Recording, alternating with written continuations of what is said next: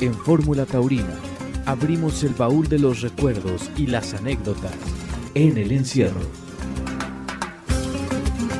Alejandro, fíjate que en estos días de, encierro, en el encierro, fue cumpleaños de Guillermo Capetillo y encontré una fotografía de un día que le brindó una faena a Televisa por transmitir las corridas en la Plaza México y esa foto es eh, muy bonita porque aparece el momento en el que yo le estoy volviendo la montera a Guillermo en una tarde de los años 90 en la Plaza México. 103.3 Transmitiendo desde el piso 38 de la Torre Latinoamericana. Una emisora de Organización Radio Fórmula, México.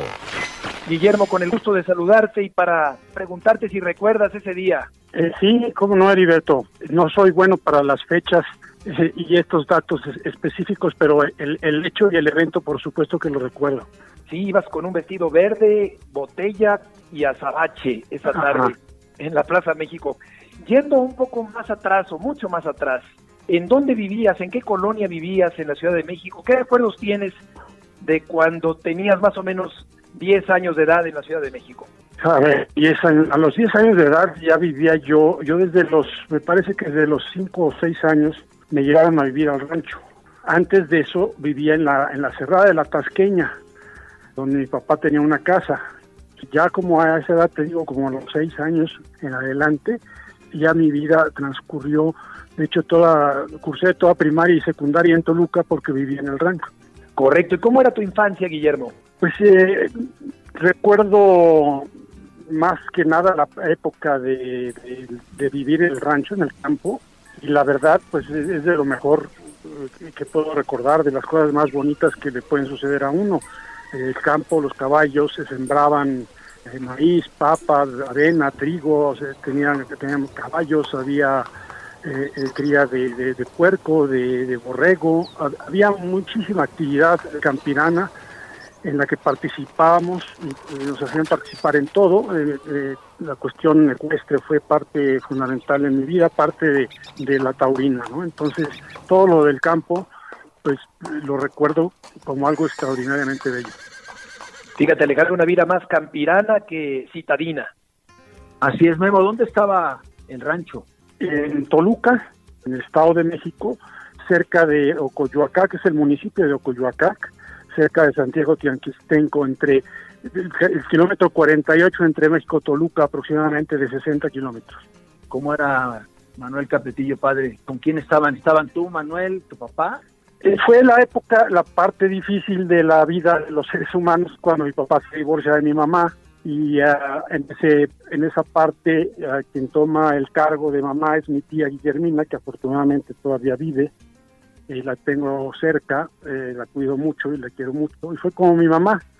Esa parte, pues fue la, la, digamos, la parte complicada, ¿no? Pero dentro de lo complicado, nada pudo haber sido mejor que, que la vida de, del campo para esas circunstancias.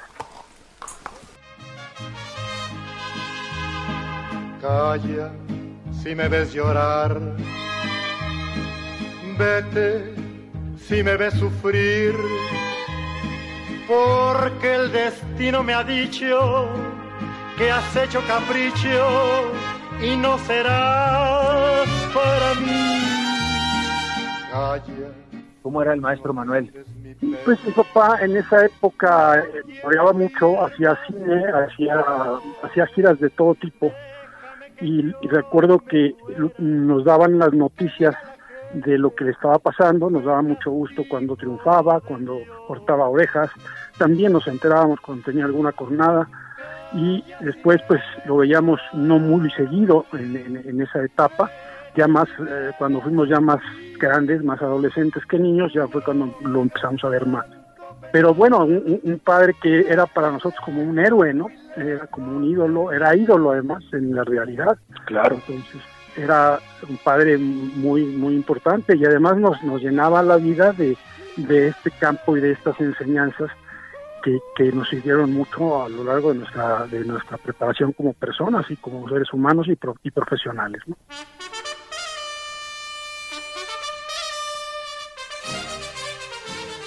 Ahí estando en el rancho es cuando decides volverte torero. Sí, sí, bueno, que yo lo veía entrenar cuando tenía la oportunidad de que estuviera ahí y que se pasaba horas y horas entrenando y, y veía cómo la gente lo, lo, idolatraba, o sea, como dije, como un héroe. Y entonces, pues, esta, a mí me, me cargaba de, de, bebé y toreaba becerras, sí nos llevaba mucho a, a, ganaderías. Y todo eso, como todos los que hemos sido, tú lo conoces, eh, hemos sido hijos de toreros, pues nos, nos llenan eh, la sangre de esa afición o adicción o como se quiera llamar, ¿no? Yo lo recuerdo como un hombre de una gran personalidad, temperamento, simpatía. ¿Cómo era el carácter de Manuel Capetillo? Pues eh, tenía su, sus momentos duros, era un hombre muy muy exigente, muy recto, muy y con un temperamento fuerte y uh, o, o, lo veías muy muy alegre y te, te hacía reír muchísimo, eh, era eh, tremendamente simpático, eh, ocurrente, un gran conservador, te podía encantar con su con sus pláticas y sus sí. historias y sus anécdotas y su infinidad de ocurrencias y por otro tenía malos momentos y ahí había que irse a esconder a algún lado mejor. Un terno prestado, el de Eleuterio Rodríguez, el puntillero, que era más bajo que yo, el terno me quedaba, pues era yo un chistoso, alguien me dijo, ahí era, parece chapulín, vestido de luces, efectivamente, pero afortunadamente cuando hice el quite y las cosas salieron como salieron, pues convencía a toda la afición ahí presente. Yo recuerdo también, Alejandro, cuando Guillermo ya empezaba a torear más frecuentemente y cuando lo hacía de novillero. Tengo muy presente, Alejandro, no sé si lo recuerdas, aquel mano a mano con su hermano Manuel en la Monumental Plaza de Toros México. Sí, hombre, claro, claro que lo recuerdo. Yo antes de irme hasta allá, yo quería, Memo, ¿tú te acuerdas cuando le dijiste a, a tu papá que querías torear? ¿Qué te dijo? Pues creo que no, en entrada eso es lo que me acuerdo, no quería, no estaba de acuerdo, no me acuerdo exactamente con qué palabras o, qué dijo en particular, pero, pero sí recuerdo que la negativa, ¿no? Primero, por lo complicado que era la profesión, por todo, eh, estudiáramos, hiciéramos cualquier otra cosa antes que dedicarnos al toreo, aunque después, de hecho, a, a mí me, me, mi tía Guillermo me mandó a Londres, estuve como ocho meses, a Manuel creo que lo mandaron a Boston, pero los llevamos capotes y muletas y por allá toreábamos, o sea que no hubo manera que nos quitaran. ¿Cómo fue el comienzo, Memo? ¿Te acuerdas cuándo empezaron? Pues yo, mira, otra de las cosas que me pasan, eh, porque son muchas las que tienen que dar para contar toda la vida, ¿no? Pero yo me voy a los 13 años de la casa, porque mi padre se vuelve a casar y todo este ambiente a mí eh, no me, no me cayó bien y acabé por irme de, de la casa irme con esta tía que también ya se había ido porque ya llegó una señora, entonces pues esto era lógico que pasara, ahora lo veo con claridad, pero en ese entonces pues, fue irme de casa, pues yo empecé mi, mi vida eh, por otro lado sin mi papá, de hecho yo empecé a, ir a tentaderos y a, y torear por mi lado, un, y hasta recuerdo que un, una vez me llevó Manolo Arruza, a, ya él era matador, ¿no? Cuando él triunfó, vino de España, me llevó a, justamente a la avenida de Shahai, ahí me dieron las tres con una vaca, ahí estaba Javier García, que estaba peleado con mi papá. Son muchas cosas las que tengo que contar, pero lo hago rápido para tratar de hilarlas.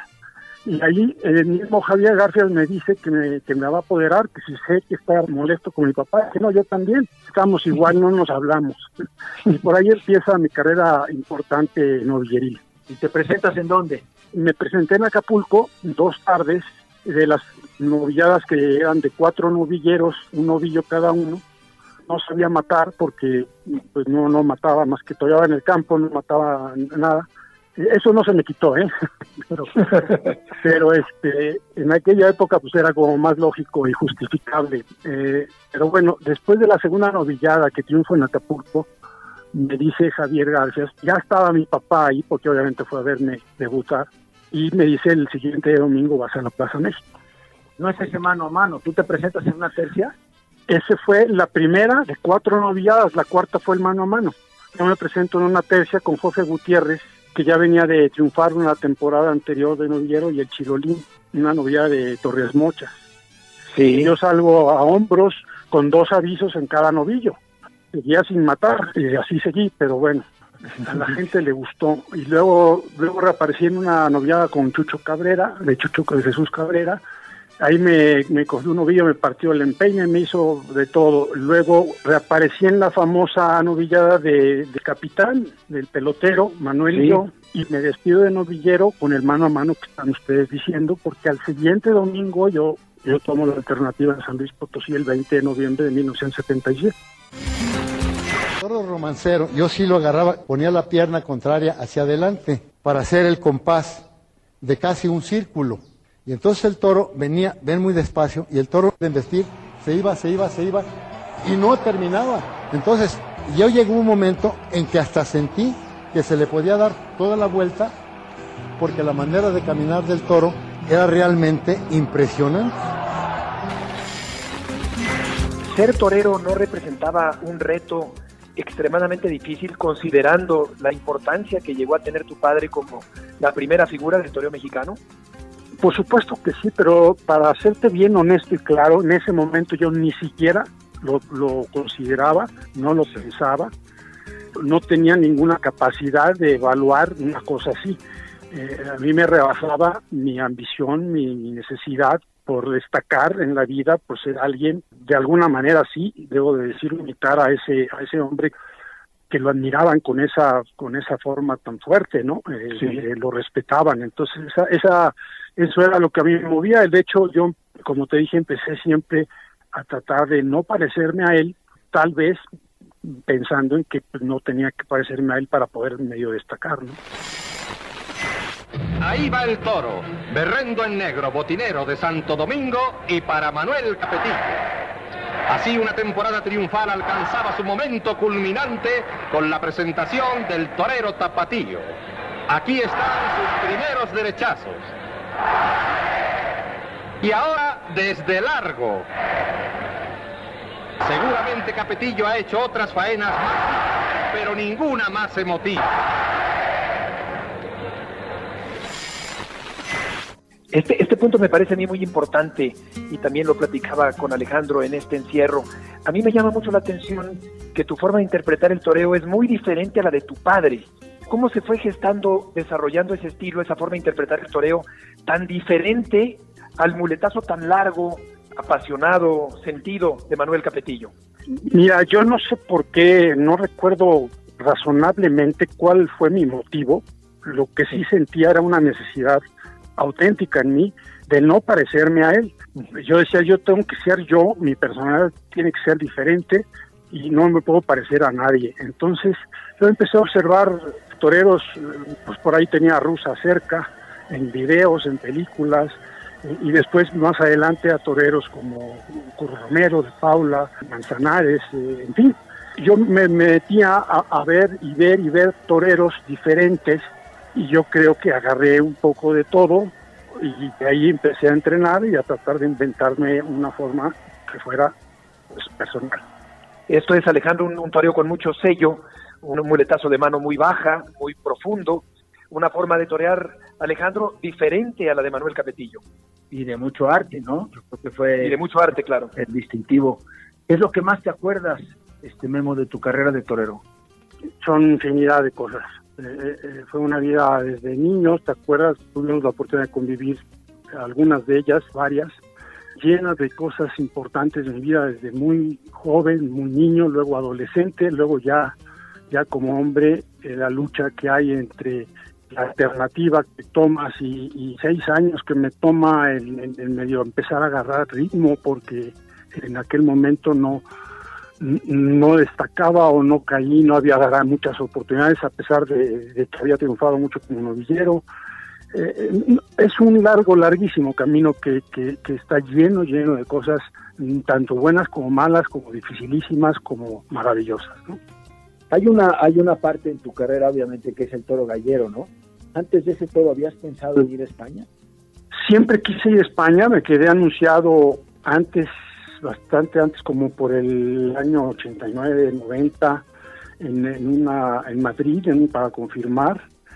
En esa ocasión me sucedió un accidente que fue real, además estando entrenando en una casa en la zona de Cadelles, en la, en la costa de Jalisco, que mi papá tenía esa oportunidad de, de tener personas que conocía ahí, y ahí me fui a meter a entrenar y a hacer, y me caí de, de, un cuatro metros, eh, mientras estaba yo acostado descansando, se me pulverizó una muñeca, la muñeca izquierda, por la que siempre me vieron vendado, de, esa mano, por cierto, porque fue una, una reconstrucción muy difícil de lograr esa fractura. De hecho, muchas personas pensaron que, que yo había inventado esa situación para no ir a torear España. Siempre, siempre quise ir a torear.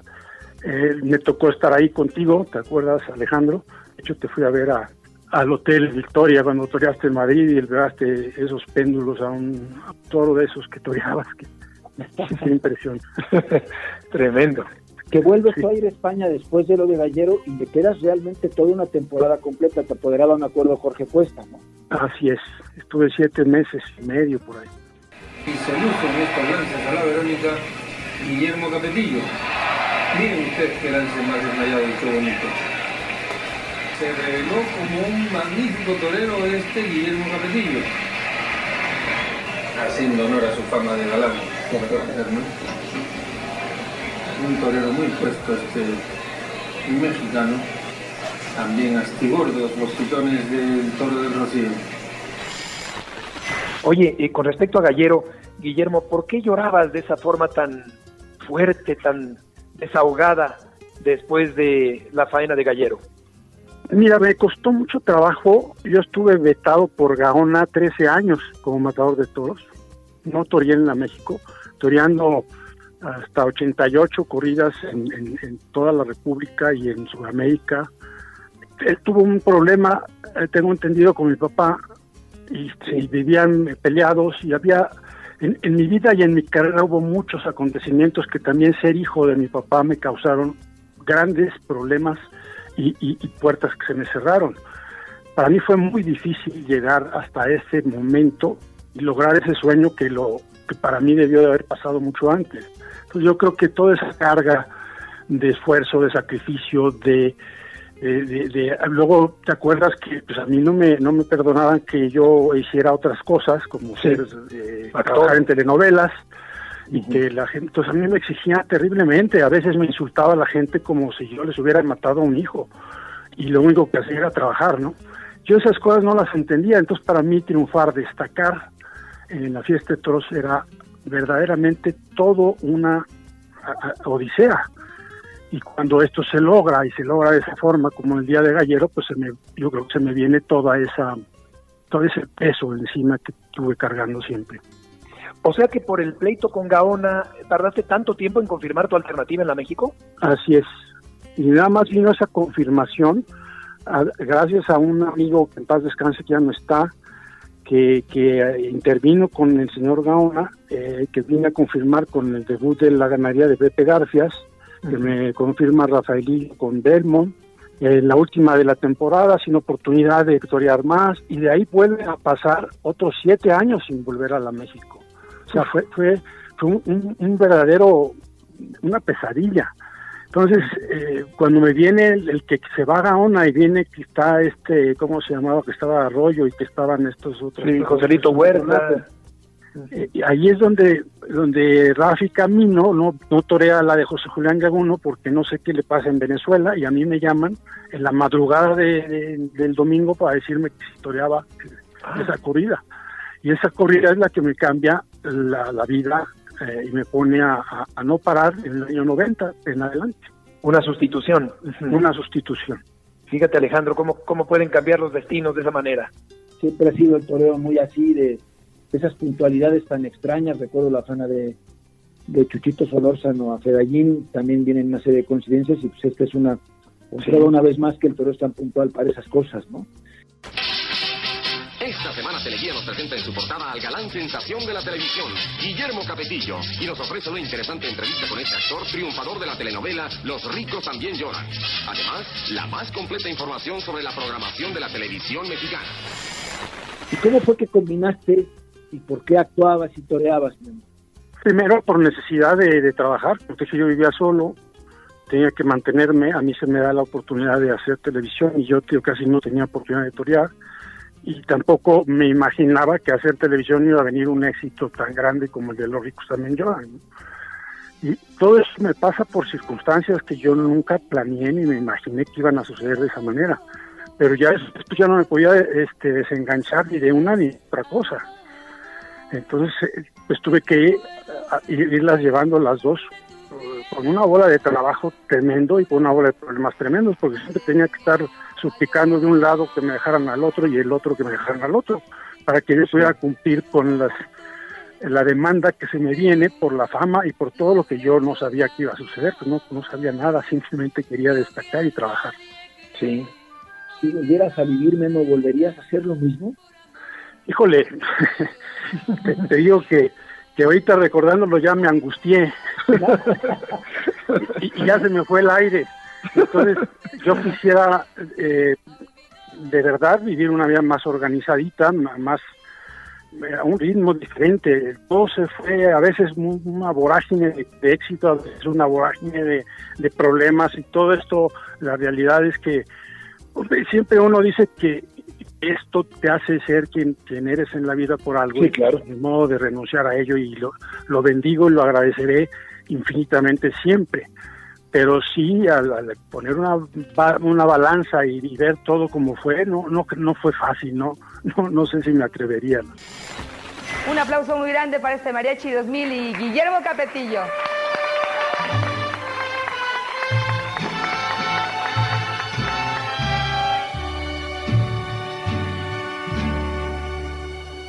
Cuando te hablen de amor ni de ilusiones y te ofrezcan un sol y un cielo entero. Si te acuerdas de mí. Oye, Guillermo, ¿qué sientes que has hecho mejor? ¿Torear o actuar? Híjole, es que, que yo lo diga me va a parecer muy, muy pretencioso, entonces. Mira, la verdad es que allá a estas alturas de mi vida, lo único que te puedo contestar es que a las dos profesiones eh, básicamente a esto de actuar y primero torear, obviamente. Desde luego le dediqué mucho más tiempo y más esfuerzo y más tiempo, más todo a la, fiesta de todos. Pero ya al final en la balanza pues viene, viene emparejando las cosas de, en cuanto a, trabajo, en cuanto a invertir tiempo, eh, investigación, disciplina, todo lo que se tiene que hacer para estas dos profesiones que las dos son demandan muchísimo y que nunca has amado. El año pasado, Alejandro, ¿te acuerdas? Estuvimos juntos, viajamos juntos a Aguascalientes para ver a Guillermo con Morante y con Joselito Adame en la despedida de Guillermo de Aguascalientes, los toros de Teófilo Gómez. ¿Cómo te sentiste ese día, Guillermo? Mira, este, ese día eh, pasaron muchas cosas eh, que igual el público no se enteró pero yo me, días antes me lesioné eh, el, el, tendón de Aquiles y, es una, una lesión muy muy muy difícil porque muy la tarda en recuperarse eh, y es, es muy fuerte ese tendón y por más que me, me hicieron cosas para para cumplir con ese día la verdad es que no sentía yo apoyo en la pierna izquierda. Eh, ah, todo esto con, con la presión y, que significaba. También se suponía que iba yo a torear varias corridas antes eh, y toda la preparación. Por eso yo le metí mucho más fuerza a la parte física porque nada de lo que se supone iba a pasar pasó. Y yo prácticamente llegué con, con algunos cuatro tentaderos o cinco tentaderos. Nada más, no como se planea planeó que se iba a pasar, que iba yo a llegar pues con varias corridas y varios toros y todo diferente. Pues a la hora de la hora, pues yo le metía más duro al ejercicio y por ahí, pues, como te dije pocos días antes, corriendo exageradamente a lo mejor, porque eh, esa siempre fue mi manera de prepararme, eh, muy, muy eh, este, extrema en la cuestión física para tener esa fuerza que se requiere para salirle al toro. Y esa lesión, pues me, más la presión, más todo, la verdad es que fue un día muy complicado para mí. Y luego, pues yo veo, no sé, que los toros tampoco me ayudaron. ¿no? Sí, recuerdas, Alejandro, ahí estuvimos. Sí, claro, Memo, es, es este, ¿qué es la condición? ¿Qué es lo que, lo que sería lo más importante para llegar a ser figura del toro? En tu caso te haría dos preguntas. Una, si es ¿qué es lo más importante? ¿Cuál es la condición única, lo más necesario que tiene que tener en este caso un torero y en su caso un actor? O sea, yo hoy te oigo mucho hablar de esta fuerza. es, ¿Esa sería una condición o qué condición sería la que tú pondrías como número uno para ser figura de torero? Eh, yo creo que hay que tener esa hambre, ¿no? Hambre de triunfo, el hambre de hacerlo y, eso te da todo lo que se necesita, que es mucho, mucha disciplina, eh, mucho sacrificio, muchas cosas. Eh, a veces se, se, la pasa uno terriblemente mal y sin embargo hay que estar duro y duro y duro y horas, horas y miles y millones de horas de entrenamiento. Esto no se puede evitar desde mi punto de vista. ¿Y para ser actor? Es igual, es lo mismo trabajar, estudiar y, estar investigando y estar repasando y repasando tus líneas y tus formas y la concepción de, de, todo lo que implica esta profesión, ¿no? te quiero mentir. Felipa, Felipa. Sí, Betito, dime. ¿Te dices a Mamachole que salía a dar una vuelta? ¿Tan emperifollado? voy a ver si consigo una novia. Hasta luego sí puedo decir con todo respeto ah, para todos los, demás eh, colegas actores, pues yo pienso que la, de las profesiones más complicadas es la de torear, porque aparte de que es un escenario que también se actúa, que también hace uno todo esto, pues además sale el toro y es el, que pone todo y todo lo tienes que resolver rápido y además te juegas la vida, ¿no? Pero, pero son cosas muy similares. Sí, qué interesante eh, ¿Cuál es el torero que más te ha gustado ver en tu vida? Pues mira, de todos estos que te nombré, la verdad, eh, que fue cuando yo vi a toreros con esa, con ese afán de además de aprender y de descubrir y de, disfrutar verlos, eh, pues todos los que te nombré, ¿no? La verdad es que y, que después compañeros míos como el, hermano de, Alex David, que con el que alterné muchísimo, eh, los que veo ahora actualmente, la verdad es que hay mucha, mucho de dónde, eh, cuando lo ves sobre todo ya sin estar ahí, este, se disfruta mucho. Oye, Guillermo, ¿ya, ¿ya estás retirado oficialmente o todavía estás pensando en tu mente una última corrida en la México? No lo sé ni, ni dónde estoy, porque porque nada salió como, como se planeó pero sí. sé que ya se me pasó como que el tren o que estoy consciente que no estoy ni en la época ni en la fiesta ni en o sea, eso para mí representa un reto el hecho de, de, que me digan que voy a torear porque simplemente me pica la, la cuestión de que a mi edad y como sea pues hay que hacer mil veces más esfuerzos eso sí. todo es más complicado por supuesto pero a mí me gustan los retos pero eh, estoy perfectamente consciente que yo creo que ya no tengo que estar este, como profesional. Sí. Alejandro. Bien, Memo, no, mira, la verdad es que nunca nunca habíamos tenido la oportunidad de hablar contigo de estos temas, ¿no? De, la, de, las dos combinaciones de la carrera de actor y de y de torero, ¿no? Sinceramente creo que ha habido cosas muy bonitas, muy reveladoras de lo que hemos visto y la gente obviamente que se va le va a dar mucho gusto escucharlo y, entenderte, porque yo, yo creo que dentro de tu vida y de tu carrera siempre fuiste un hombre muy retraído, muy, muy hacia ti más que hacia afuera. Y, por ejemplo, todas estas cosas que se descubren hoy, como la lesión de Aguascalientes, como todo lo que pasaba en tu vida de combinar las actuaciones con el toreo, realmente te generaron a ti un, caos interno y un, y un, lo que tú le pusiste la palabra de vorágine, de cosas que hacer, yo creo que eso nadie lo sabía y nadie lo entendía, ¿no? Sí, sí, lo creo, creo que tienen razón, sí.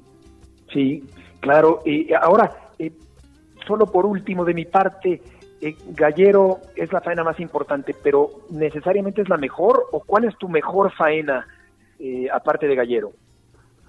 Mira, yo tuve una faena en Guadalajara en diciembre, lo de Gallero fue de enero, del 94. En diciembre del 93 en Guadalajara se me dio el premio por la mejor faena y, dicen que fue mejor que la de Gallero. Yo por ahí coincido en algunas partes.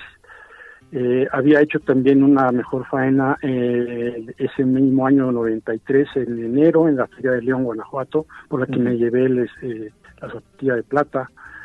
y, y, por ahí eh, ya como faenas obras completas, pues creo que esas son, pero pero pues siempre hay momentos en los que a veces uno torea o se siente que toreó maravillosamente, ¿no? Ahí tenemos a Guillermo esperando a su coro, al pavito, ¡apa cuernos! Ahora sí, válgame Dios.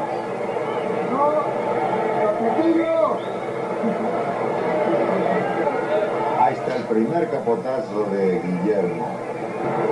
¡Ay, bárbaro! Bien. Muy bien, Guillermo.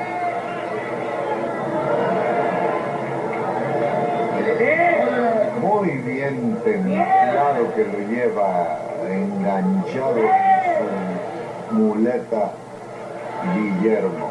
Bien. Ahora que Alejandro hablaba de tu, de tu forma de ser, eh, te preguntaría también si tu forma de ser está reflejada en tu forma de torear. Yo creo que sí, es, es, como, como muy íntima, ¿no? Muy personal, y a veces no hice caso a, ni al público, ni a la gente que me gritaba, o, o a lo mejor a las recomendaciones que, que a lo mejor necesariamente o taurinamente podían haber sido convenientes.